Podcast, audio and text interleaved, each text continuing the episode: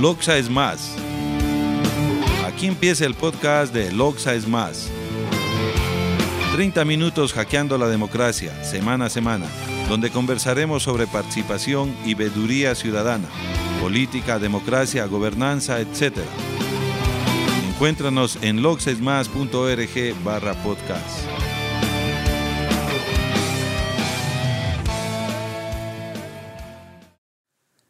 Bienvenidos a nuestro tercer podcast T1E3 de Loxes Más. Hoy inauguramos nuestra serie de entrevistas. Concejal, yo voté por usted, en donde exigiremos cuentas a todos los concejales elegidos. Hablaremos claramente y sin intermediarios, votantes y elegidos. El cine en Loxa, José Paul Moreira, Abel Swin, arroba Abel Swin y Álvaro Castillo, arroba Génesis 33, conversan abiertamente sobre el séptimo arte lojano. Así como también tendremos a David Eguiguren y Andrés Moreira contándonos sobre una nueva iniciativa en Loxa. Y Misión Sonrisa también nos visita en este tercer episodio de los podcasts de Loxes Más. Así que destapa tu botella de vino que esta vez hackearemos el deporte, la tecnología y el cine de la Centinela del Sur. Arrancamos hackeando el cine. Hola, José Paul. Este, ¿Qué significa hacer cine en Loja? ¿Cómo lo ves antes y qué es ahora? Bueno, hacer cine en Loja es, es primero eh, ser un apasionado del arte, de la cultura y de, de esta sección que es eh, espectacular, que es el crear historias, que es verlas como, como, como un guion, una historia pequeña se convierte en algo vivo. ¿Y qué requieres para hacer cine? O sea, ¿qué es la sumatoria de varios factores? ¿Cuáles son esos ingredientes? Primero, eh, las ganas de hacer algo. Segundo, juntarse con más gente que quiera hacer eh, lo mismo que tú les dices que haces. Eh, de repente hasta te vuelves un dictador, te peleas hasta de puñetes, de todo, pero la cosa es hacerlo. Yo creo que ahí Pero tienes que animar a un montón de gente. Hay que animar muchísima gente y convencerles a que te siguen. Y gente que de pronto no está, digamos, formada académicamente, sino que por vocación Sí. van entrando. Eh, Eso es uno de nuestros mayores retos, porque la mayoría de gente con la que trabajamos acá no son profesionales. Entonces hay que enseñarles la ética que tú la tienes por apasionado a este, este, esta cosa, tienes que hacerlos que ellos también se apasionen y tengan la misma ética. Pero hasta ahora los resultados parece que van teniendo Hasta buena ahora forma. han ido muy bien, pero sí hemos tenido problemas. La gente sí tiene problemas todavía. Yo, yo Y- recuerdo haberte visto hace tiempos como un misionero, es decir, como que llegabas a evangelizar en la ciudad, a hacer cine, a convencer a la gente, ahora con las instituciones. Eh, ¿Alguna anécdota de ese tiempo o sea, que te llamó la atención? Porque ha pasado cosas muy divertidas, me imagino. Sí. Bueno, han pasado primero cosas, eh, bueno, la, la peor de las experiencias que yo he tenido es de que, por ejemplo, aquí cuando empecé a plantear de que nos ayuden económicamente para hacer cine, lo primerito que me decían, ah, esos del cine, esos no, ya vinieron acá y me sacaron plata y se fueron con todito. Ya habían venido otros realizadores antes acá. Y parece que ha ocurrido eso. Entonces a todos nos metieron en la misma cesta. Por supuesto. Entonces, en ese momento lo que me planteé yo es, primero cambiemos de mentalidad de esta gente, Claro. de los que posibles que nos podrían dar plata. Pero también a nivel de Estado veo que hay políticas públicas, por ejemplo, el Consejo Nacional de Cine, experiencias grandes, esto de estar en Ibermedia como país. ¿Eso también no, no ha cambiado un poco la mentalidad del país, del ecuatoriano, de empezar a valorar e- ese hacer cine nuestro? Sí, ha cambiado muchísimo, sobre todo a los quiteños, guayaquileños, cuencanos, que son los que más tienen y las más posibilidades tienen. Para nosotros del sur eh, nos ha costado muchísimo porque no nos dan esos, no nos llegan esos recursos. Sí, el Estado nos ha ayudado a nosotros, pero es porque hemos ganado concursos locales, es porque eh, aquí tenemos más, eh, hasta más amigos. ¿Por qué no? Digámoslo así. Los amigos también nos han ayudado a nosotros. Pero ese círculo en todo caso de alguna manera te hace que tú veas que Loja tiene una gran posibilidad en esa Sí. industria. Bueno, es, es que nosotros también hemos- hemos presentado resultados y buenos resultados, o mejor dicho, excelentes resultados. Porque han habido películas aquí que les han ido 50 personas en una semana. Nosotros llenábamos salas todas las noches.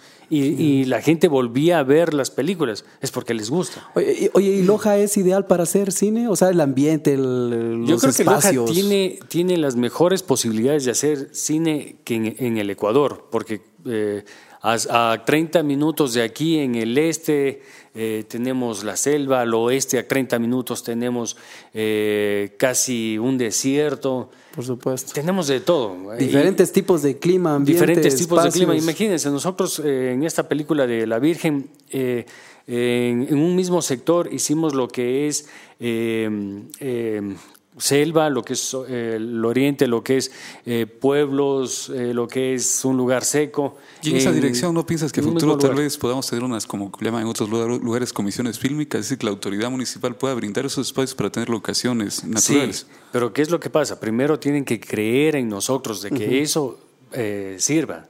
Entonces yo creo que eso es lo que estamos cambiando en este instante. Eh, con los resultados que estamos dando, eh, con el buen cine que se está haciendo acá, con la taquilla que se vende, con la gente que, que estamos arrastrando. Y en ese sentido, ¿qué se le viene a Loja en un futuro cercano? ¿Cómo ves? Yo en este instante le veo eh, un futuro muy bueno, pero un futuro, un futuro demasiado peligroso también. ¿Por qué? Porque ahorita estamos acabando de ser la, la producción más cara que se ha hecho aquí en Loja por lojanos. No nos puedes dar el valor, ¿o sí? Sí, 200 mil dólares costó. Ok. Y de aquí a la siguiente película, quién sabe, ya no tengamos recursos. Esos recursos. Aunque ya está planteado más proyectos para salir, pero, o sea, no sabemos.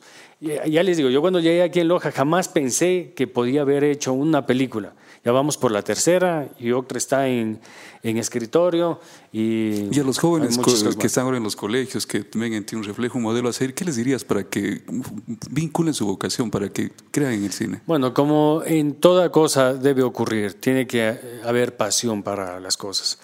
Está la pasión que nosotros le hemos puesto que, eh, chuta, yo me recorrí el Ecuador con un carro y 30 dólares, demoré tres días en llegar hasta acá, pero yo, yo quise traer el cine acá a Loja y contar nuestras historias acá. Claro, a mí me decían, mira, mejoraste ingeniero, doctor, esto, pero no, ¿Cómo- tuve cómo- que ser artista. José Paul, eh, como para ir cerrando, de toda esta gente que nos has contado, ¿cuánto es el grupo o la masa crítica de gente que está dedicada a la industria en Loja? Bueno, hay muchos que están haciendo sus cortometrajes, sus producciones pequeñas, y hay otros que ya tienen sus propias productoras, que es muy bueno que, está, que esté ocurriendo todo esto. Ahora, toda esta gente sí tiene que encerrarse un poquito más en lo, en lo que se está haciendo y las autoridades tienen que apoyar, no solo a nosotros, como ya hemos presentado nuestros proyectos, hay mucha gente detrás que también tiene cosas muy buenas, muy buenas. Y, y yo creo que alcanza para ¿Se todos. está creando escuela de, de cine? Yo no sé si aquí se estará creando una escuela como escuela en sí. Lo que sí hemos eh, estado haciendo es eh, dándoles experiencias para que aprendan y quieran seguir haciendo esto. ¿Qué te motivó desde el inicio para hacer cine? ¿Cuál fue ese, ese elemento que te despertó el amor? A mí desde chiquito me encantaba Superman y no sabía cómo hacían esos efectos. Entonces yo decía, algún día quiero saber cómo los hacen. Y, y los tenía mis hermanos haciendo karate, sacando pistolas, yo les filmaba con unas cosas.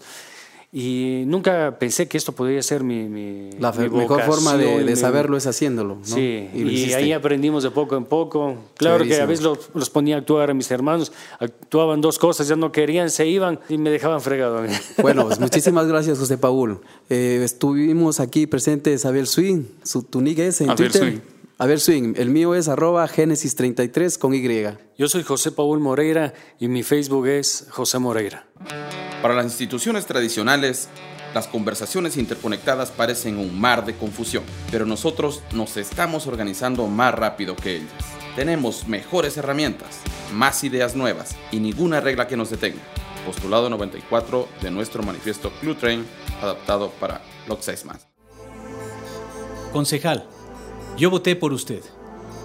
Ulises Acosta, arroba Ulo Acosta, conversa objetiva y directamente con Giovanni Anguisaca, su concejal elegido, pidiéndole cuentas de su gestión dentro del Cabildo Lojano. Señor concejal Giovanni Anguisaca, yo, Ulises Acosta, voté por usted. Cuando usted llegó a la concejalía en el 2009, ¿cómo encontró Loja y qué ha propuesto en estos años que ha estado como concejal? Bueno, entramos con positivismo, con la finalidad de construir y seguir sumando y multiplicando. pero lo importante es que siempre hemos hecho algo positivo. ¿Cómo y lo qué? seguimos haciendo, mire. ¿Cómo qué, por ejemplo? Crear ordenanzas fundamentales que le sirven a la ciudadanía, como por ejemplo la ciclovía, una ordenanza que está ya aprobada en primer debate y esto va a permitir que los lojanos tengamos espacios para poder circular en forma libre y voluntaria, tomando fundamentalmente la precaución del medio ambiente. Mire, este tipo de ordenanza va a permitir que los, los niños, los jóvenes, las personas de la tercera edad tengan los espacios necesarios. Y eso es una política municipal que a través de la planificación se puede consolidar. ¿Y sabe cómo llegó esta propuesta? Una propuesta de una universitaria que tomó como eje fundamental el grado de tesis y la pudimos cristalizar como concejales, mire la ordenanza. Ella presentó el proyecto y nosotros concejales le damos la norma. Entonces sumamos voluntades. Esos son proyectos que debemos legislar en beneficio de la comunidad. ¿Y es una ciclovía urbana? ¿Aquí la tenemos dentro de la ciudad o por los alrededores? Mire, vamos a hacer, es, justamente es el tema puntual. Tomar desde sur, norte-sur, tomando el sendero municipal, pasamos por, resumiendo por el colegio técnico, llegamos a la Argelia, pasando por la calle, la calle que es la, siendo, perdón, el costado de los ríos, eh, entonces, por lo tanto, va a tomar norte-sur, sur-norte, que tengan el espacio necesario. Otras ciudades están aplicando, mire, como usted puede ver, Quito. Hay espacios desde las, desde las 8 de la mañana hasta las 3 de la tarde que la vía es única y exclusivamente para que puedan transitar las, los ciclistas en caso. Entonces, mire, vemos y hemos observado cómo los, las personas de la tercera edad, de tercera edad caminan, los niños, los jóvenes. Entonces, son tipos de propuestas Es una positivas. ciclovía, pero también para hacer, servir para caminar con la familia. Eso realmente, eso es nuestra decisión. Eso creo que, mire, Loja está con- desco- eh, congestionado vehicularmente. Tenemos que dar el derecho al peatón, al ciudadano, y lo estamos cristalizando justamente en la ordenanza. Dar justamente el espacio que quiere la ciudadanía. Entonces, por lo tanto, creo que es una política que, que va vinculada entre, entre los estudiantes como propuesta, entre la comunidad que necesita y nosotros como legisladores del Consejo Municipal dando la norma necesaria. Lo que se requiere aquí ya es la política de planificación y de inversión de recursos para que vaya en beneficio del colectivo. Siendo ustedes como los senadores, los legisladores de la, del cantón, ¿qué otra... Por ejemplo, hace tres semanas tuvimos la que se llama la tormenta del siglo en Loja. ¿Cómo, ¿Cómo les tomó esta tormenta de pronto? ¿Les cogió por sorpresa las consecuencias que hubo? Mire, prim- fabulosísimo primeramente, como algo natural, que yo en mi época no recuerdo haber visto un tipo de llovizna de ese tipo de naturaleza. Pero hay mucha gente que si Sumamente. usted les dice que la tormenta fue fabulosa, lo que me pasó ayer, les dije, fue una fabulosa tormenta, y alguien me dijo, pero se me rompió el techo de la casa. Pero ahí están las pruebas, mire, ahí están las pruebas de las pruebas de que pone la naturaleza a una institución, en este caso el municipio. Entonces vemos realmente que la política municipal debe cambiar. Es decir, que primeramente debemos tomar como política es el servicio básico de agua potable y de alcantarillado. Y Loja tiene que crecer. Mi criterio es que crezca hacia arriba, no se expanda, porque se está perdiendo, mire, los, los sectores de la parte agrícola, la parte ganadera. Entonces Loja tiene que crecer hacia arriba, a la altura, no expandirse, porque realmente se está perdiendo los espacios naturales que tiene Loja. Y nosotros como, como ciudadanos y como autoridades es nuestra obligación ir precautelando, creando los espacios, eh, cuidando los espacios que corresponde a cada a los ciudadanos y de esta forma tenemos que ir legislando y dando las normas necesarias. Se crearía, bueno, habría que cambiar muchas cosas realmente para permitir que Loja crezca hacia arriba. En cuanto a medio ambiente, ¿cuál es la principal, cuál es el caballo de batalla? ¿Tienen ustedes algo que sea el eje de combate para mejorar el medio ambiente en Loja? Mire, el medio ambiente es, eso es- realmente es una política gubernamental y tiene que también ser política municipal. Hemos creado la norma como para proteger las microcuencas, para proteger los ríos que están siendo devastados por la explotación del material petro. Los concesionarios lo que tratan es solamente sacar el dinero para sus bolsillos sin darse cuenta el daño ecológico, el impacto ambiental, la contaminación ambiental. Estamos, hemos creado y en primer debate se ha aprobado la ordenanza de los materiales petros. Esperamos que el municipio, con la facultad constitucional, que es la autorización, pueda realmente controlar este tipo de explotación indebida. Dale el derecho, mire este compañero, dale el derecho al ciudadano. Porque es realmente, mire, destruir la naturaleza nos estamos destruyendo como seres humanos. Y esa es nuestra obligación. Creo que es la oportunidad histórica, con nosotros como concejales, crear la herramienta necesaria y lo estamos haciendo. ¿Qué tiempo sigue usted como concejal para ver usted en el tiempo que le queda para ser concejal? aspira a ver estos proyectos ya realizados? A ver, mire, creo que terminamos el periodo el 14 de, de mayo del 2014, pero vamos trabajando con errores y con virtudes. Pero lo importante es que los ciertas ordenanzas ya se están eh, dando, ya eh, tienen resultados positivos en ese transcurso de los tres años, seis meses. Mire, debo hacer el consejo también a la ciudadanía de que hemos presentado, hemos ejecutado.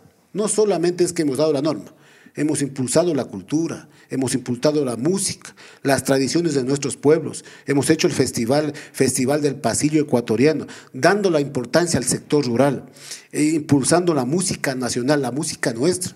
Hemos hecho en el 2011 el Festival Intercolegial de las 13 parroquias rurales. Lo vamos a hacer en el 2013 el Festival de Danza de las 13 parroquias rurales del Cantón Loja para que sepan la cultura, la tradición que tiene el sector rural dentro de la parte urbana. Y finalizaremos justamente en nuestro, nuestro, nuestro mandato dando un proyecto fundamental que es la clasificación de la basura con las instituciones públicas dentro de las 13 parroquias rurales, que será la muestra de, poder cristalizar el desarrollo de Loja.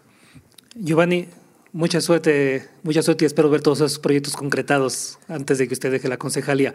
Yo como arroba Ulo Acosta en Twitter, espero ver todos esos proyectos hechos realidad. Estamos seguros que con el apoyo de ustedes y de toda la ciudadanía se va a cristalizar. Giovanni Aguinzaca, eh. ¿Te gusta este podcast? Recomiéndalo a tus amigos a través de las redes sociales con la etiqueta T01E03, compartiendo el enlace loxaesmas.org barra podcast y luego haciendo clic en recomendar a tus contactos. Al hacerlo, entras automáticamente a participar en el sorteo de camisetas y otros premios. Anunciamos al ganador del episodio anterior. En base al sorteo, la camiseta va para Gabriela Narváez de la cuenta arroba narváezgm. Felicidades, te contactaremos. Fomentemos las artes, la industria. David Eguiguren, arroba Tokirokenyu, y Andrés Moreira, arroba Moreira Andrés, nos revelan detalles de una nueva iniciativa tecnológica lojana. Bueno, David, nos cuentan que tienes un proyecto. Sí, correcto. Tenemos un proyecto en una página Kickstarter. Se trata de un videojuego. ¿Qué es Kickstarter? Kickstarter es una página en donde tú puedes subir un proyecto y esperar eh, que la gente empiece a poner dinero para lograr eh, cierta cantidad o cierto monto y lanzar tu proyecto. Esa es la forma de conseguir dinero. Ahora cuéntanos de tu proyecto. ¿Qué es el videojuego en el que estás trabajando? Nosotros estuvimos trabajando desde enero más o menos en la propuesta de un videojuego. Lo que hemos hecho básicamente es eh, juntar a unos creativos, eh, tratar de hacer una propuesta nueva en Loja sobre todo y lanzar al mundo un videojuego. Un videojuego que no es en línea, que no es más bien se juega eh, tiene principio, fin y tiene un monto específico para poder lograr la producción en total. ¿Qué necesitan para lograr la producción de este juego? Bueno, necesitamos dinero, la verdad necesitamos que la gente vaya a la página de Kickstarter y por medio de Amazon puede poner directamente o pagar. Y lo que la gente paga es distintos eh, montos. En cada monto hay distintos premios que se dicen o eh, en estos premios, por ejemplo, a partir de 10 dólares, que es simplemente el PDF del videojuego o de los, de los digamos, de los em, dibujos, versus, a, qué sé yo, hasta 3 mil dólares en el que podrías tú salir en el juego. Es una empresa muy emprendedora. ¿Hay algunos, quieres hablarnos un poco de la gente con la que trabajas? Bien, nosotros justamente estamos en un modelo de emprendimiento en la Universidad Técnica Particular de Loja eh, que se llama ATIX. Eh, esta empresa o este emprendimiento eh, reúne a todos los creativos justamente de Loja, o eso es lo que esperamos, para que Loja deje de ser cuna de artistas y empiece a ser fábrica de artistas. Muy interesante, con cuestiones de cómo la gente puede apoyar. Sabemos ahora de qué se trata tu juego, qué podemos hacer el resto de personas para apoyar a tu iniciativa necesariamente tendríamos que llegar a un objetivo de 20 mil dólares. El objetivo de 20 mil dólares no lo vamos a lograr solo con la gente de Loja, aunque sería lo ideal para justamente apoyarnos cada uno y salir con un emprendimiento que puede después y más adelante convertirse en una industria que sería la de entretenimiento instituida ya en Loja a partir de proyectos como este. 20 mil dólares es lo que necesitamos, sin embargo, eh, vamos a, a, llegar hasta el punto que sea necesario aquí en Loja a partir de la gente que vaya a la página web y simplemente deposite directamente desde su tarjeta de crédito. ¿Ya han recibido algún apoyo hasta este momento? hemos recibido de algunas partes, de aquí de Loja, de algunas personas y también alrededor del mundo, eh, ya nos están, se están comunicando con nosotros, nos están depositando y poco a poco va subiendo. Llevamos un día y medio más o menos desde que se lanzó y tenemos eh, más o menos 420 dólares ahorita. Si no es por medio de Kickstarter, ¿cómo podría ser la gente para apoyar tu iniciativa? Eh, nosotros vamos, a, vamos a, poner una cuenta en el Banco de Loja en el que ya les pasaremos el, el, número y todo para que la gente pueda hacerlo directamente allá o en la Universidad Técnica vamos a poner también un puesto en el que las personas van a poder acercarse a preguntar sobre el tema y al mismo tiempo pues darnos dinero eh, tal cual ahí. Bueno David, felicitaciones. Entonces todos los lojanos tenemos que apoyarte en esta gran iniciativa. Así que éxitos y unidos todos. Eh, yo soy Andrés Moreira y mi cuenta en Twitter es arroba Moreira Andrés. Muchas gracias Andrés. Eh, mi nombre es David Eguiguren y mi cuenta en Twitter es arroba Agradecemos la generosa participación en este podcast a Giovanni Anguizaca, concejal del Cantón Loxa, José Paul Moreira, productor de cine, David Eguiguren, emprendedor lojano, Juan Andrés Gómez y Yanni Rojas de Misión Sonrisa, Yadira Guamán, atleta olímpica, y a Carbono 14, estudio de grabación. Mi corazón por tu sonrisa. Escucha esta conversación que mantuvimos con Juan Andrés Gómez, arroba pupipuples, y Yanni Rojas, arroba Yanni-Rojas, sobre Misión Sonrisa, arroba Misión Sonrisa 16, y sus actividades en Loja. Yanni Rojas, cuéntanos, eh, o cuéntale a la gente que no conoce Misión Sonrisa, de qué se trata. Bueno, Misión Sonrisa es un voluntariado de un grupo de jóvenes que se dedica a hacer ayuda social, mejorando la salud emocional de las personas, utilizando la técnica del clown, es decir, un payaso. Entonces visitamos centros vulnerables de Loja, como son hospitales, orfanatos, ancianatos, y tratamos de llevar un poco esta alegría que las personas se han olvidado. Chévere. Juan Andrés, eh, ¿a quién se le ocurrió la idea? Bueno, la idea en realidad nace de una noche de febrero que estábamos chateando con Yanni. Eh, era la una de la mañana, empezamos a, Tiempo de inspiración, ¿eh? Horas de inspiración. Exacto. Empezamos a, lanzar ideas, eh, empezamos a, unirlas y con, el pasar del tiempo, pues, eh, y con la ayuda de mucha gente de aquí de Aloha, pudimos sacar adelante lo que, lo que, ahora, lo que ahora se llama ¿no? Misión Sonrisa. Misión Sonrisa. Y, dime, eh, ¿cada cuánto lo hacen? ¿Cómo es la actividad de ustedes? Bueno, las actividades eh, tratamos de hacerlas eh, por lo general todos los fines de semana, en donde le, realizamos lo que son las visitas, campañas, juegos, talleres que, que, solemos dictar, que es para las personas que van a entrar al voluntariado. Eh, si alguien quisiera participar, Yanni, dinos, eh, ¿qué, ¿qué, debería hacer? Si a alguien le interesa... Bueno, si a alguien le interesa, puede comunicarse con nosotros en nuestra página de Facebook. Estamos como Misión Sonrisa o en nuestro Twitter, arroba Misión Sonrisa 16. Eh, son los lugares donde más podemos, o sea, puede contactarse la gente con nosotros. ¿Y qué le pides? O diríamos, aunque la palabra puede ser así como muy fuerte, que le pides, ¿qué se necesita para ser parte de este, de este grupo? Bueno, yo creo que eh, se necesita un corazón dispuesto a donarse.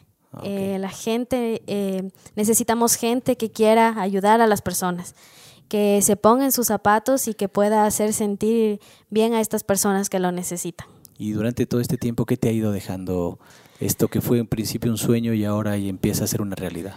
Bueno, Misión Sonrisa me ha dejado muchas experiencias. Eh, creo que me ha ayudado a crecer como persona, eh, a ver la realidad de otras personas y a valorar un poco más de lo que tengo, de lo que Dios me ha dado a mí. Entonces, eh, creo que han sido muchas cosas. me he quedado con las sonrisas y los abrazos de cada niño especial al que visito o mm, el gracias de una persona en un hospital han sido cosas que me han llenado mucho. Juan Andrés, dime, em, ¿Han tenido el apoyo de autoridades? ¿Se han acercado a autoridades locales? ¿O alguien, alguna de, la autoridad, de las autoridades de aquí de la ciudad se han enterado de lo que ustedes hacen y se han acercado a ustedes? ¿Han tenido algún apoyo o contacto? Bueno, en cuanto a los contactos, eh, hemos tenido apoyo del patronato, patronato social. Eh, hemos tenido acercamientos con la vicepresidencia para eh, entrar como voluntarios al, al circo social, que, que, la vicepresidencia pues está ahora con ese proyecto. Promoviendo. Eh, también de gente particular, de algún concejal, por ahí tuvimos eh, algún acercamiento, pero eh, como Misión Sonrisa no, no, lleva ningún mensaje ni político, ni, ni religioso, ni, ni, de razas, ¿no? hemos tratado más de, de, de, recibir, o sea, solo la ayuda, pero no de unirnos a la política. Chévere. En 10 minutos, Yanni, dinos, ¿qué esperan al, al futuro de Misión Sonrisa?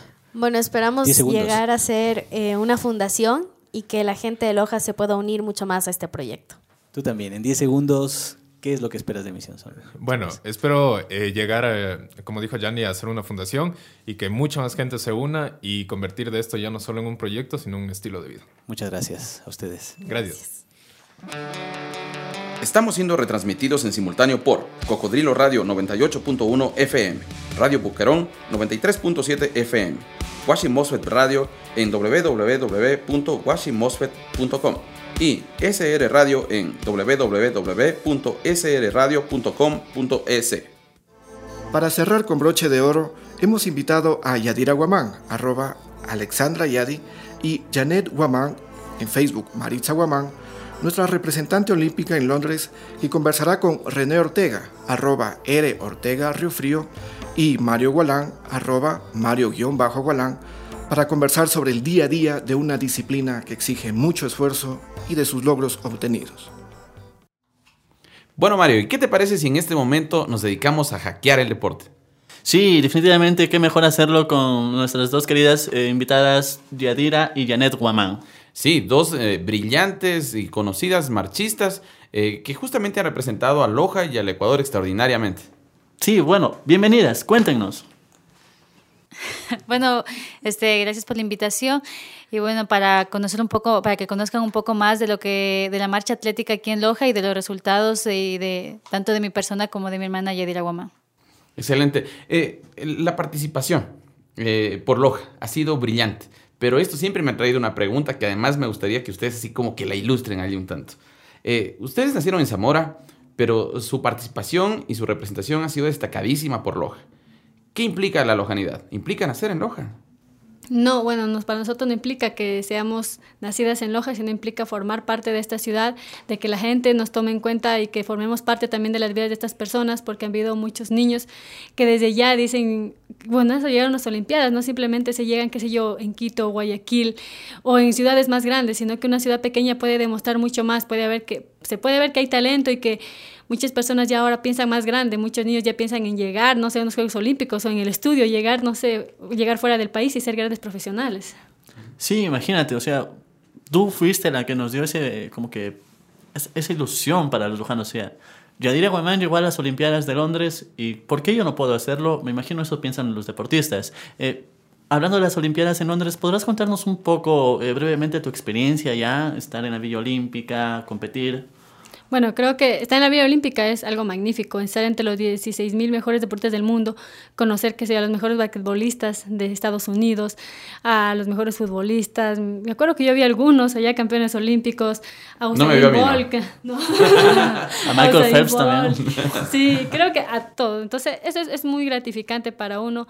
Claro que a veces uno padece muchas cosas por no estar acostumbrada a algunas. Yo, por ejemplo, tuve un problemita de ansiedad que son psicológicos, pero con todo lo demás, súper, súper contenta, súper motivada. Creo que no había una explicación para estar ahí. Janet, una cuestión.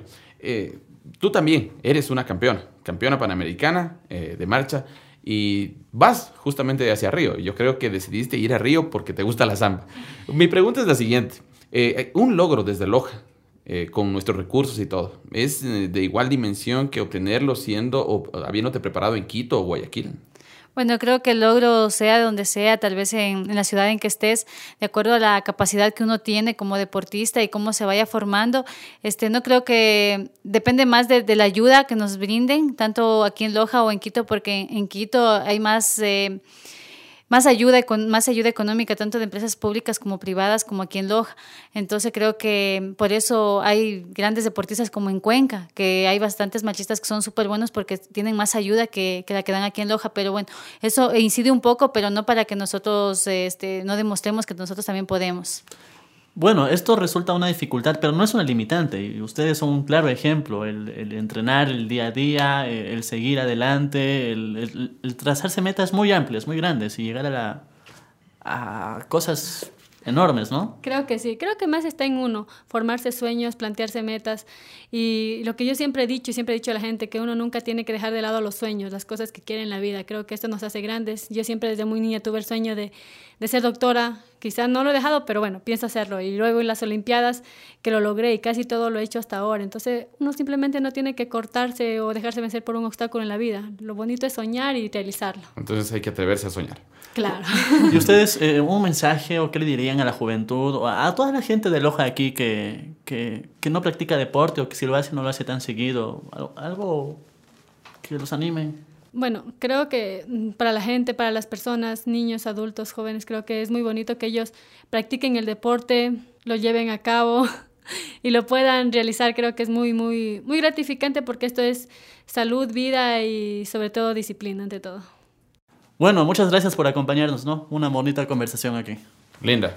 Así que esperamos vernos nuevamente. gracias. Loxa es más.